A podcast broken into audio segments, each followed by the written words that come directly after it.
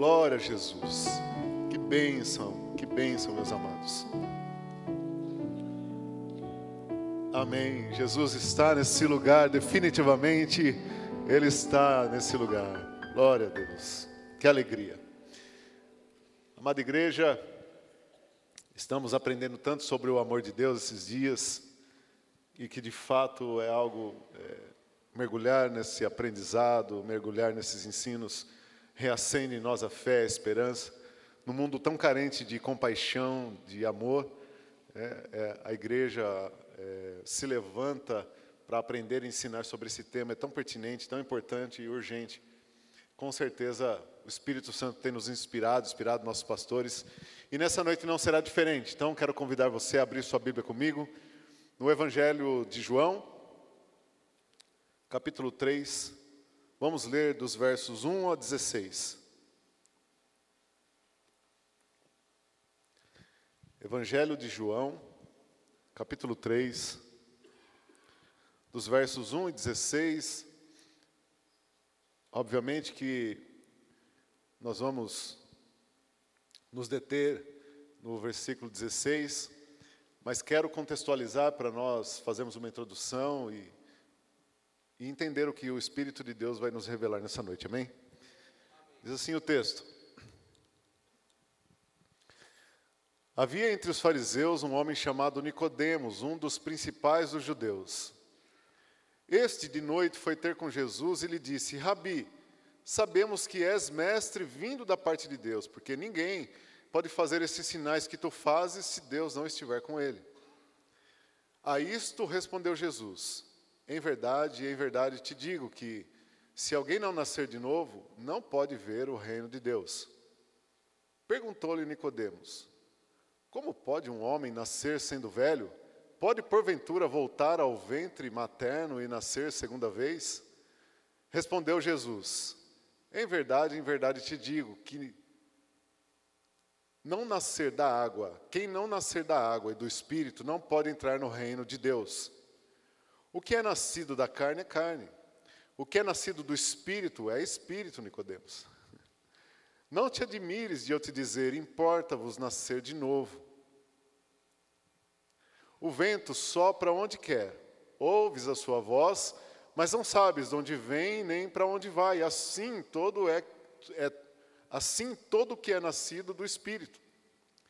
Então lhe perguntou Nicodemos: Como pode suceder isso? Acudiu Jesus: Tu és mestre Israel e não compreende essas coisas? Em verdade, em verdade te digo que nós dizemos o que sabemos e testificamos o que temos visto. Contudo, não aceitais o nosso testemunho. Se tratamos das coisas terrenas, não me credes. Como crereis se vos falar das celestiais? Ora, ninguém subiu ao céu senão aquele que de lá desceu, a saber, o Filho do homem que está no céu. E do modo por que Moisés levantou a serpente no deserto, assim importa que o filho do homem seja levantado, para que todo aquele que nele crê tenha a vida eterna. Porque Deus amou o mundo de tal maneira que deu o seu Filho unigênito, para que todo o que nele crê não pereça, mas tenha a vida eterna. Amém, igreja? Glória a Deus. Eu quero nessa noite, então, tratar com os irmãos, à luz de um tema até que eu, é, o Espírito Santo me inspirou, da salvação, do amor, do amor extenso à salvação seletiva, do amor extenso à salvação seletiva. Amada igreja, é um texto muito conhecido, mas que vem de um contexto muito interessante. Essa passagem é muito conhecida da igreja. Nicodemos é um personagem muito conhecido biblicamente.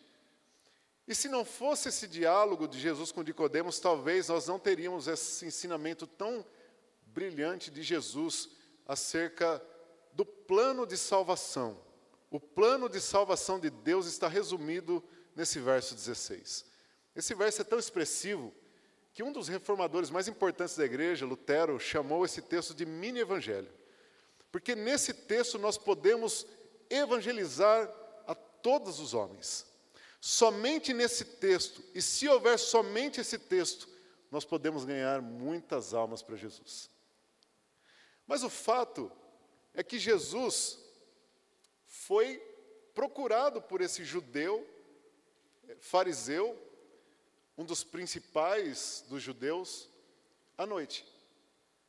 É, Nicodemos então procura Jesus à noite, curiosamente à noite, porque obviamente ele receava ser visto com Jesus, querendo saber mais. Os fariseus, vez ou outra, faziam algumas perguntas a Jesus, é, presunçosamente, mas Nicodemos não queria ser presunçoso, ele não queria é, ser dissimulado. Ele não queria provar Jesus, ele não queria experimentar Jesus como faziam seus amigos de religião. Não, Nicodemos, com toda a sinceridade do coração, ele queria saber mais de Jesus acerca desse ensino, da sua doutrina e do plano de salvação de Deus para o homem. Nicodemos queria. Mas, receoso, então ele procura Jesus à noite, para não ser visto. Jesus não se importa. Se você quer Jesus, seja de dia, de noite, seja sozinho, seja numa multidão, Jesus não se importa, o importante é procurar Jesus e entregar sua vida a Ele. Não importa. Jesus recebe Nicodemos com toda a educação, com todo o respeito e com todo o amor que ele tem.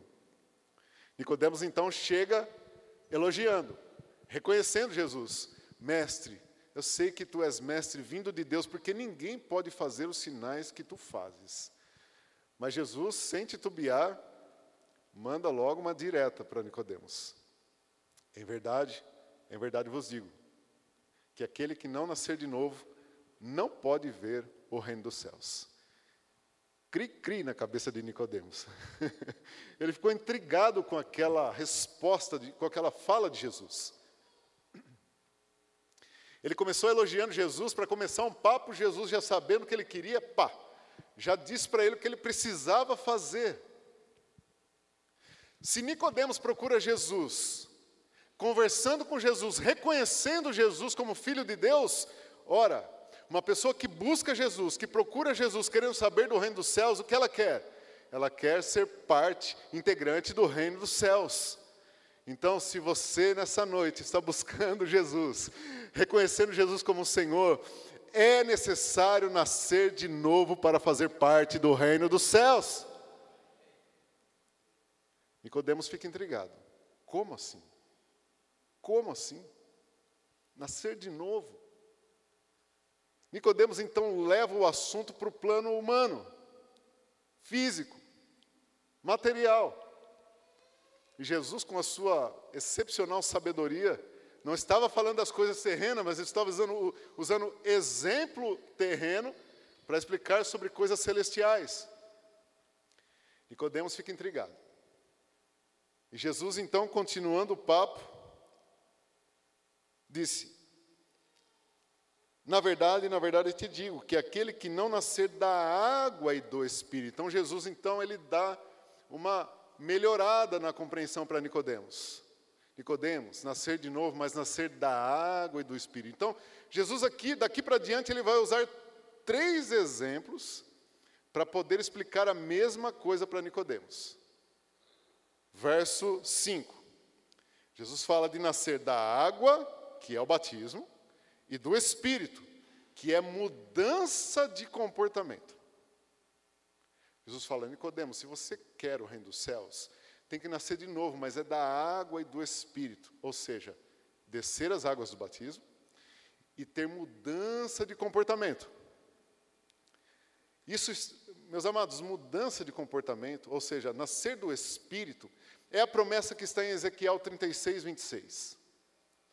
E Nicodemos, por mais que conhecesse esse texto, ele não teve a luz da revelação desse texto. Vamos ler?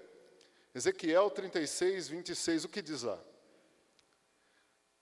Dar-vos-ei coração novo, porei dentro de vós espírito novo, tirarei de vós o coração de pedra e vos darei coração de carne, ou seja, um coração que tem sentimento, né? De pedra, tiro de pedra e coloca um que tem sentimento. Mas Nicodemos não conseguiu entender a revelação. Não, esse verso não veio, esse texto não veio como rema ao coração dele. Então Jesus ele explica melhor. Jesus usa um outro texto próximo, verso 6. O que nasce da carne é carne, e o que nasce do espírito é espírito. Nascer uma vez na carne é carne, ou seja, Nicodemos já tinha nascido da carne. Ele já tinha nascido da mãe dele. Ele ficou intrigado, será que eu vou entrar no ventre da mãe e sair de novo, né? Ele usou essa ele, ele quis entender humanamente. Jesus disse: "Não. Uma vez nascido da carne é carne. É necessário nascer de novo, agora do espírito, porque o que nasce do espírito é espírito. E no verso 8, Jesus diz assim: Nicodemos, o vento sopra onde quer. Nós podemos perceber o vento, mas não sabemos de onde ele vem e nem para onde ele. Assim é o nascido do Espírito. Ou seja, Jesus disse: Nicodemos, você precisa nascer da água e do Espírito, mas pensa num fato que não tem explicação agora. Não queira entender isso. Apenas aceite que isso é necessário, uma mudança no espírito. Porque Nicodemos estava querendo entender, Jesus aliviou para ele, falou assim: olha, é inexplicável, né? Porque até então, naquela época, ninguém sabia a origem do vento. Hoje a ciência já nos explica, mas naquela época ninguém sabia como formavam-se os ventos. Não tinha esse conhecimento científico. Então Jesus fala para ele: olha, não queira entender agora. Não queira entender agora, mas os que nascem do Espírito são assim, incompreensíveis. Jesus pensou: bom, acho que eu resolvi o problema com Nicodemos, né? Verso 9. Nicodemos respondeu e disse: Como pode ser isso? Jesus tentou, tentou, tentou e ele ainda não entendeu. Então, meus queridos, Jesus parte para uma explicação mais abrangente. Jesus deixa de tentar explicar para Nicodemos o novo nascimento, ele abre então o entendimento para Nicodemos e passa a ensinar sobre o plano de salvação. Veja que Jesus começou ensinando Nicodemos o novo nascimento, e ele não entendeu. Jesus então amplia o campo de visão e vai ensinar então sobre o plano de salvação. Compreenderam? E qual é o plano de salvação? Porque Deus amou o mundo. Nicodemos, Deus amou o mundo. Eu, eu vejo Nicodemos colocando, Jesus colocando a mão no ombro de Nicodemos. Nicodemos, dá uma olhada. Todas essas casas, todas as pessoas nesse vilarejo, e além dele, Deus amou todas essas pessoas de uma maneira tão grande que ele entregou o seu próprio filho, seu próprio filho, Nicodemos, seu próprio filho, para que todo aquele que crer nele não morra, mas tenha a vida eterna. Mas antes, Jesus usa um exemplo que ele entende. Jesus fala assim: Nicodemos, lembra quando Moisés levantou a serpente no deserto? Nicodemos já sacou, porque essa história bíblica ele conhecia muito bem. O povo tinha pecado e vieram serpentes ardentes e começou a picar o povo e o povo começou a morrer, o povo hebreu.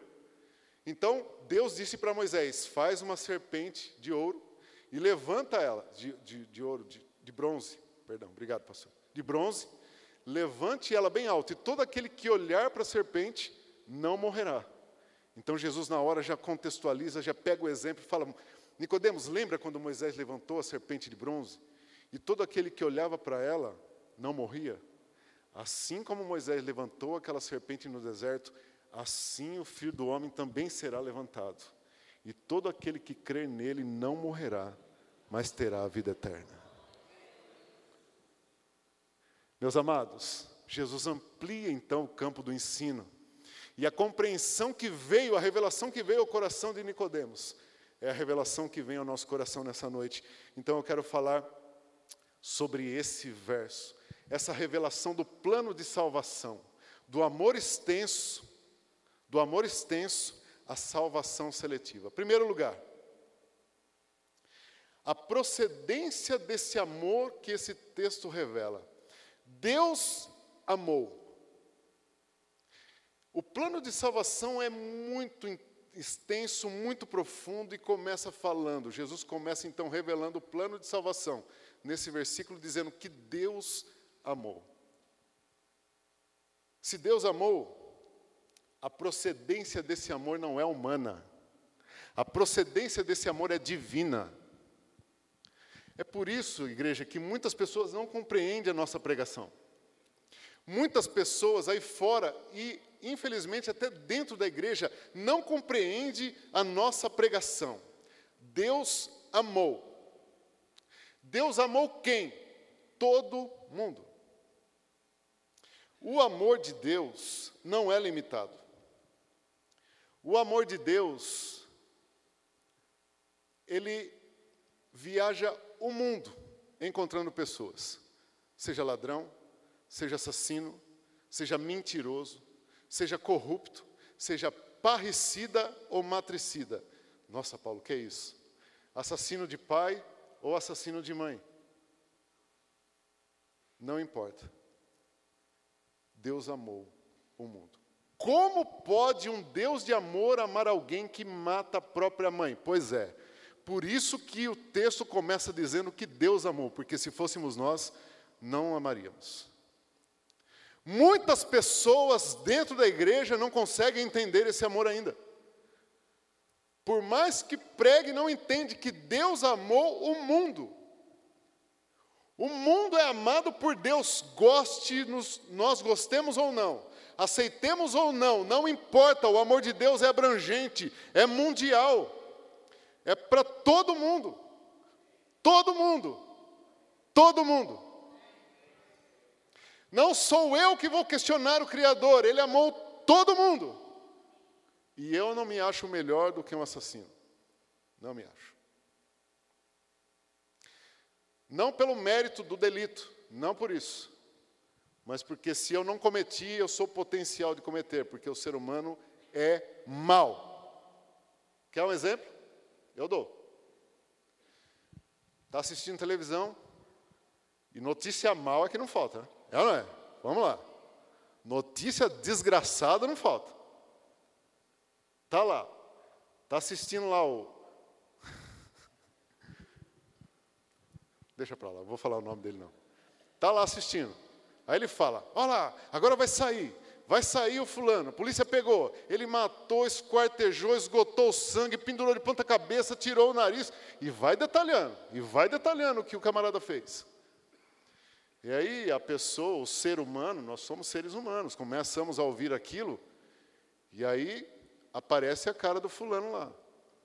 E ele fala assim: Deus que me perdoe, mas se eu pego um cara desse. Hã? Quem nunca pensou isso, que atire a primeira pedra. é por isso que Deus amou o mundo.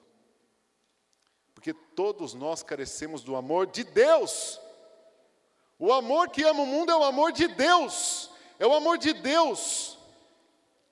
Deus não ama como nós amamos. Romanos, capítulo 5, versículo 8 diz que Deus nos amou em Jesus quando nós ainda éramos pecadores. Jesus está ensinando Nicodemos que o amor de Deus é abrangente, é para todo mundo. A extensão do amor de Deus é mundial. Mas não é só isso. Segundo aprendizado que eu tenho nesse texto, é que o amor de Deus, a procedência do amor de Deus é esta, mas a extensão do amor de Deus, por ser mundial, não é limitado à religião. Se o amor de Deus é tão profundo assim a amar todos, todos, seja quem for, ele também não é limitado. A extensão, primeiro falamos então da procedência do amor, segundo agora vamos falar da extensão do amor. A extensão do amor de Deus, que é mundial, não é limitado à religião, nem à igreja mundial. Deus não ama a igreja A ou a igreja B mais do que outras. Não, não tem nada a ver com isso. Não tem nada a ver com isso.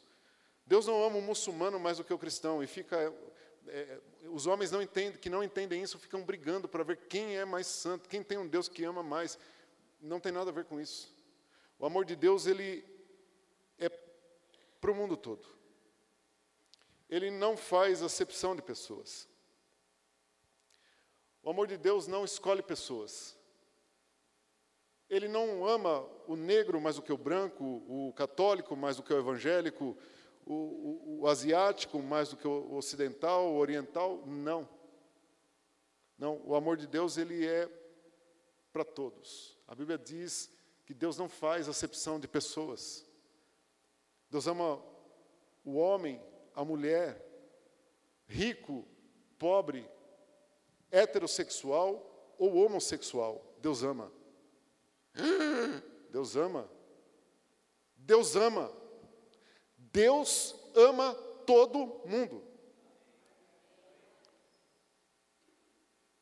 E nós precisamos entender isso.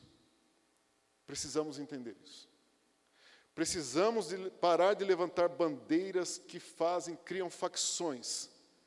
O mundo está dividido em facções religiosas.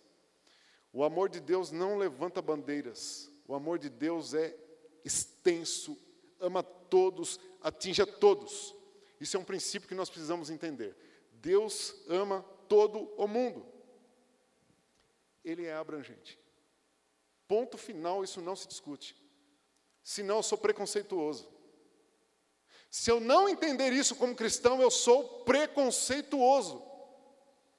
Uma vez Pedro estava orando e ele teve um, uma visão.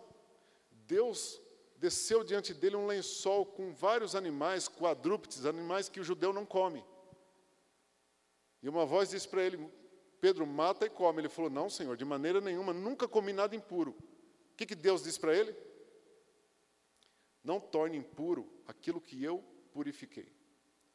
Porque o sangue de Jesus estava purificando todo o mundo. O sangue de Jesus estava tornando todo mundo agora acessível ao amor de Deus. Todo mundo, todo mundo. E Pedro então diz: Deus não faz acepção de pessoas. Pedro diz: Eu aprendi que Deus não faz acepção de pessoas. Não faz. Porque o amor de Deus é extenso, é mundial. Mas o amor de, amor de Deus também, ele tem profundidade. A procedência não é humana, a extensão é mundial e a profundidade é sem fim.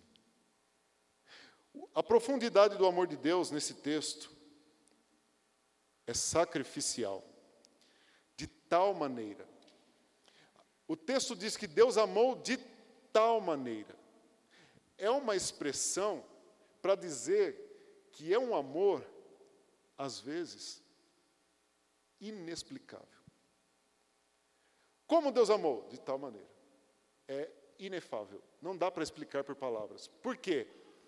Porque não é da maneira que nós compreendemos. Porque é um amor sacrificial. Veja, Deus não comunica com nós amor o coraçãozinho no zap. Não. Não, não. Deus não manda um zap com um coraçãozinho de manhã para cada um. não, não é assim. Deus não manda mensagem. Deus não manda flor. Deus não manda presente. Porque tudo isso é amor sentimental. É uma maneira sentimental de amar. E isso é excepcional. Isso é segregador. Eu amo quem me ama. Porque ninguém manda flor para quem não ama, não é verdade? Ninguém manda presente para quem não ama. Não, não. O amor de Deus é mais profundo do que isso, muito mais profundo do que isso. Deus amou de tal maneira. Que maneira foi essa? Sacrifício. Sacrifício. O amor que se assemelha ao amor de Deus é o amor sacrificial. É aquilo que eu sacrifico para que o outro seja beneficiado. Vou dar um exemplo. Imagine você está passando na rua, ou melhor, vamos olhar de fora. Nós estamos olhando uma cena onde um homem armado espanca uma mulher, espanca, bate, bate, segura um revólver na mão, o cabelo dela na outra e começa a bater, e bater. E começa a formar um monte de pessoas em volta, a formar aquela roda e, e todo mundo assistindo. E todo mundo assim, meu Deus, alguém faz alguma coisa, ele vai matar a mulher. Alguém, pelo amor de Deus, para esse homem. Alguém, mas eu não, né? Esses dias apareceu uma, uma situação muito recente da Polícia Federal Rodoviária que matou, assassinou um homem dentro de uma viatura porque jogou gás lacrimogêneo, lacrimogêneo lá dentro, fechou a viatura e o homem morreu asfixiado lá. O que me chamou a atenção quando eu vi essa cena é que tinha um monte de gente em volta com os braços cruzados, indignado. Indignado olhando aquilo, mas ninguém fez nada. Por quê?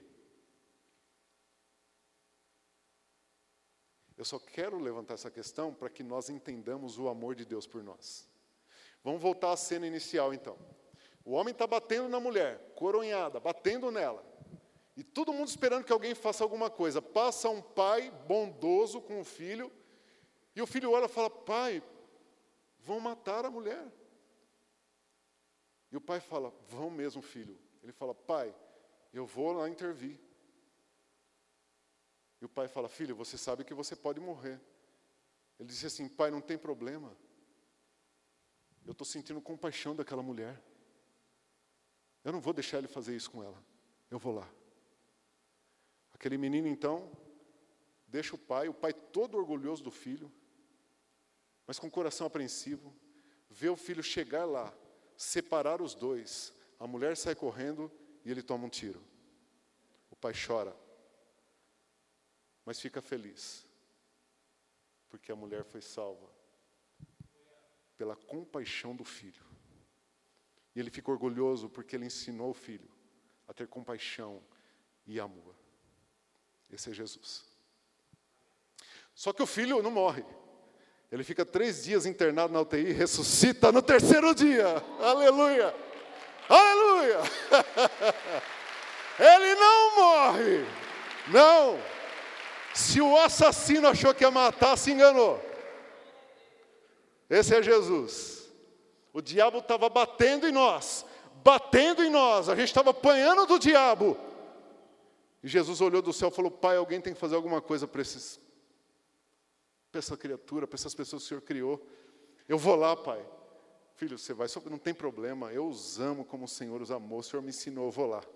Jesus então vem, separa o diabo, nos livra do pecado da condenação. É atingido pelo diabo, mas quando o diabo acha que ele vai morrer no terceiro dia, ele ressurge. Essa é a profundidade do amor de Deus. É sacrificial. Deus ama sacrificial. Não é sentimento, é atitude, é decisão. Deus decidiu nos amar. Essa é a profundidade do amor de Deus. Mas esse texto também nos ensina sobre outra verdade muito importante e profunda também, tanto quanto o amor. É sobre a salvação. Sobre a salvação. No mesmo texto, Jesus diz: todo aquele que crê. Então, Deus amou o mundo de tal maneira que deu seu filho, mas com um propósito. Chico, é com um propósito. Tudo isso não aconteceu sem propósito, igreja. Deus, Ele ama, o amor é de Deus. O amor é extenso. O amor é para todos, mas com propósito. Para quem crer no Filho. Se o amor não faz acepção, a salvação faz seleção. Isso é fato, igreja. O amor não faz acepção, mas a salvação faz seleção. Vamos ver o texto 17 de João 3, nós vamos entender melhor o que Jesus quis dizer. Verso 17 de João 3 diz assim: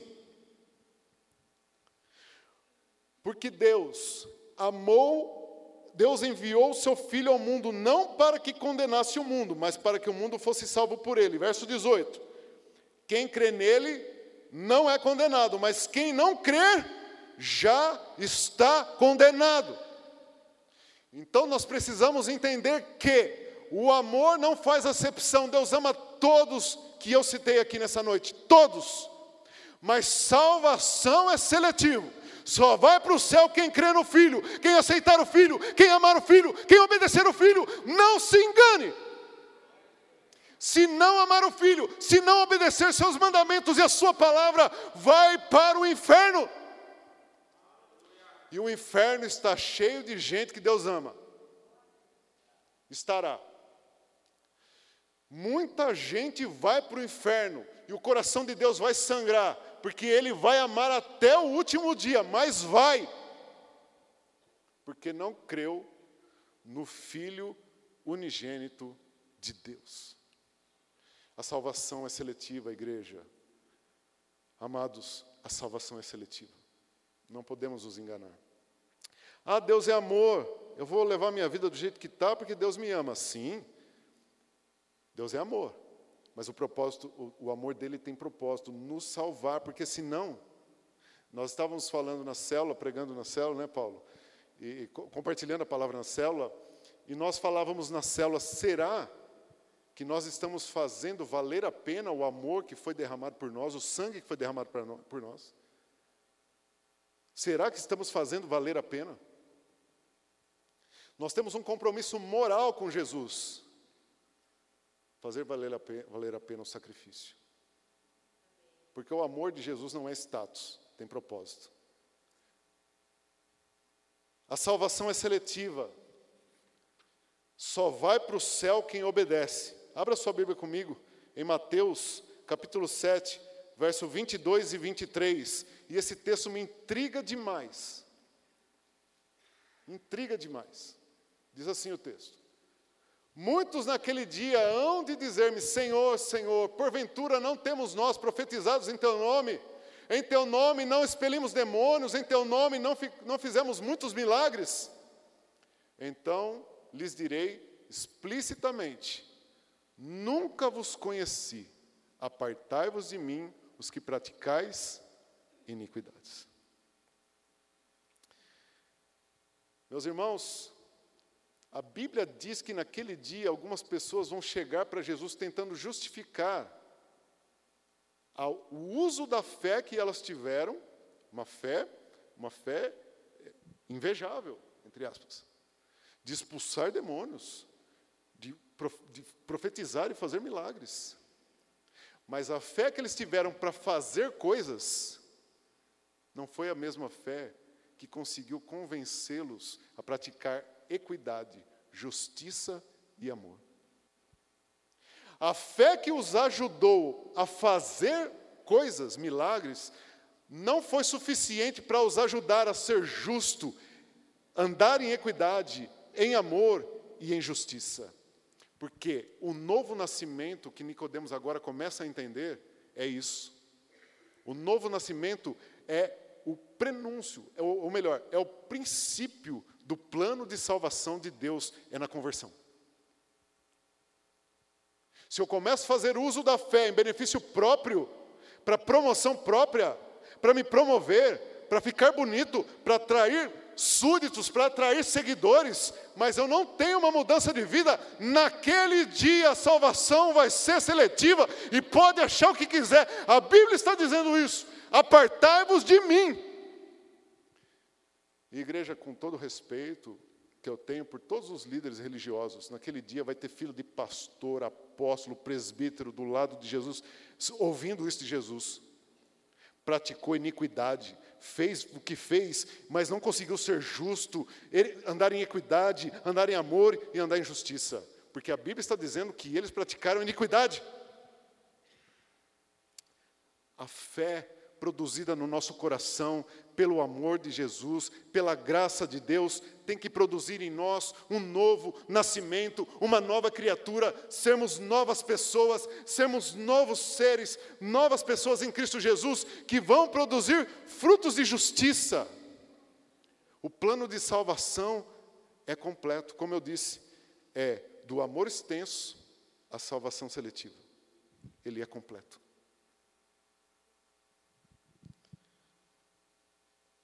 E por último, a fé que livra da morte, para que não pereça. Deus amou o mundo de tal maneira que deu seu Filho unigênito, para que todo aquele que nele crê não pereça. Quem crê em Jesus não morre. Não morre. Você entendeu isso? Quem crê em Jesus não morre. Talvez alguns vão estar como Nicodemos. Cri, cri, cri, cri. Como assim, Paulo? Pois é, abra sua Bíblia comigo em Apocalipse, capítulo 20, versículo 6, para nós entendermos isso. Apocalipse, capítulo 20, versículo 6. Jesus não está falando da morte física, porque isso é herança de Adão. Nosso corpo vai morrer, é mortal. Jesus não está falando dessa morte. Não é isso. Bem-aventurado e santo é aquele que tem parte na primeira ressurreição. Sobre esses, a segunda morte não tem autoridade. Pelo contrário, serão sacerdotes de Deus e de Cristo e reinarão com ele mil anos. Jesus está falando da segunda morte. Apocalipse 21, verso 8, vai corroborar com o que nós estamos falando aqui. Quanto, porém, aos covardes, incrédulos, abomináveis, assassinos, impuros, feiticeiro, idólatra, mentiroso, a parte que lhes cabe será no lago que arde em fogo e enxofre, a saber, a segunda morte. Se a fé gerada em Jesus Cristo no nosso coração, o amor de Deus, fizer de nós novas criaturas, que não praticam mais esse tipo de ato, prepare-se, porque você fará parte daqueles que subirão na ressurreição e não serão alcançados pela segunda morte. Você é eterno, você não sofrerá o dano da segunda morte. Jesus está dizendo aqui, para que todo aquele que nele crê não pereça, não pereça, nós não iremos perecer. Teremos a vida eterna. Coloque-se de pé, igreja, por favor.